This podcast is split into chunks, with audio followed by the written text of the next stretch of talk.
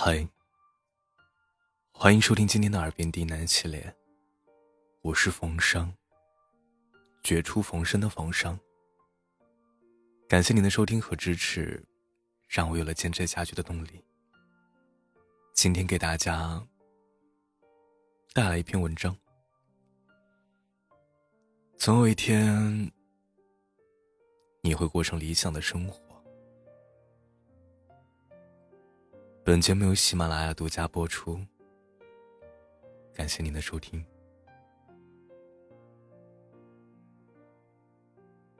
前两天在网上看到了这样一句话：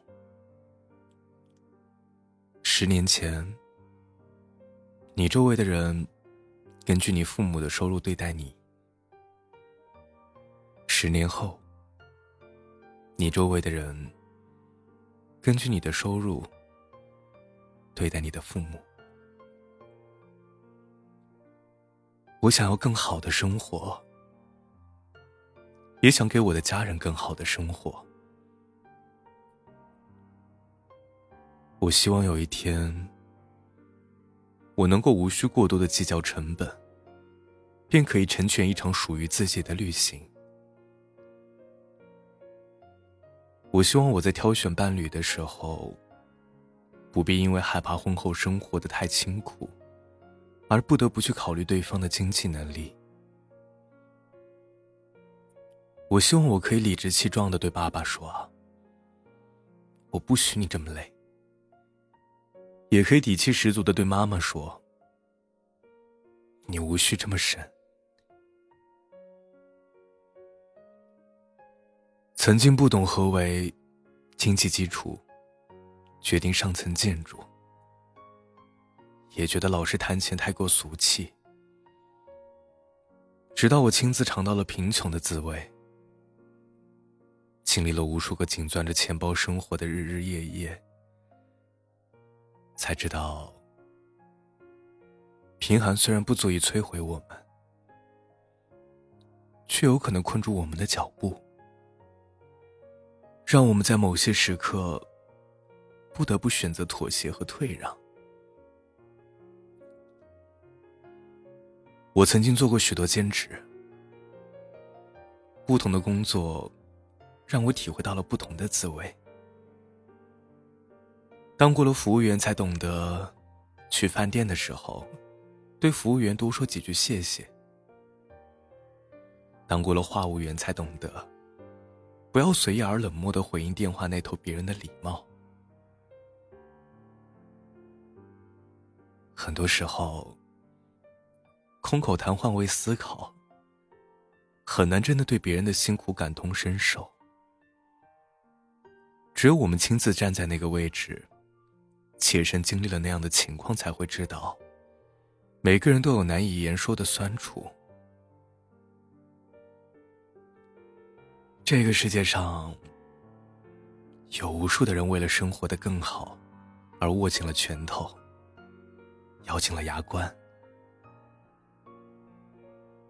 公交和地铁上很拥挤，也很吵。便宜的毛衣真的没有贵一些的穿起来暖和。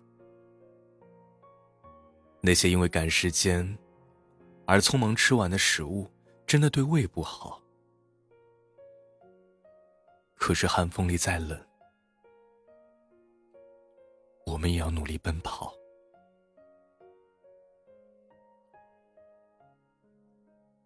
其实我们谁都生活的不容易，但好在，虽然生活拮据，我们依然尽力的让自己过得快乐。虽然日子窘迫，但我们还是有坚持下去的勇气。米兰昆德拉说过：“生活就是一种永恒的、沉重的努力。也许你仍然在这个社会的底层努力的往上爬，哪怕撞得头破血流，也从来不肯停下来，因为知道，比你更穷、更惨的人都还没有失去希望。也许收入不低的你，又为自己树立了一个更高的目标，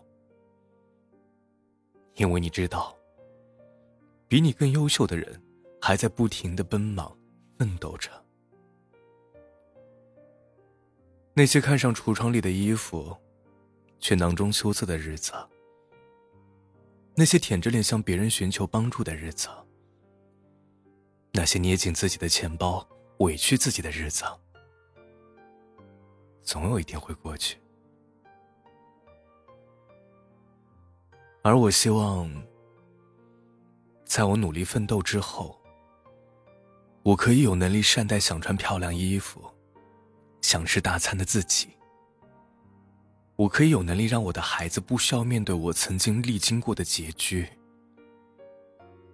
我可以交真正志同道合的朋友，不必把人情和友情混为一谈。我可以骄傲的站在我的爱人面前，不因富有而刻意的去亲近，不因贫穷而违心的去远离。我曾亲自经历过连吃一顿饭、逛一次超市都要精打细算的日子。那个时候晚上睡觉冷醒了，却没法多买一床被子。每天两点一线，完全不敢有其他的活动，生怕又多出一笔开支。逛街约会，更是想都不敢想。经济能力匮乏的，就像一张巨大的网，把人绑得喘不过气来。我们都常说，钱并不是那么的重要，开心就好。但这并不意味着，我们不必努力奋斗，以后生活的更好。生活就是一个不断更新自己的过程，精神也好，物质也好，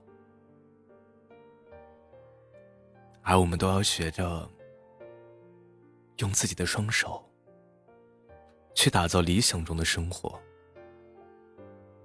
贫穷却又不求上进的人。就像坐落在井底的蛙，也许余生都无法知道外面的天空究竟有多广阔。这个世界上还有很多惊喜等着我们去探索，很多精彩等着我们去挖掘。无数的人都在向前进，向上走，而我。我想要活得更好，我爱钱，但只要我的心态堂堂正正，我的方法光明磊落，那么我爱钱便不算是一种应该被唾弃的功利心。贫穷不是一件羞耻的事情，我穷，但我真的不怕穷。我知道这一路会很难，我会吃很多苦，我会遇到很多坎坷，我会跌倒很多次，但我想，无论如何，我一定会走下去的。我相信总有一天，我会凭借我自己的能力，去获得世上所有我想要的美好。晚安。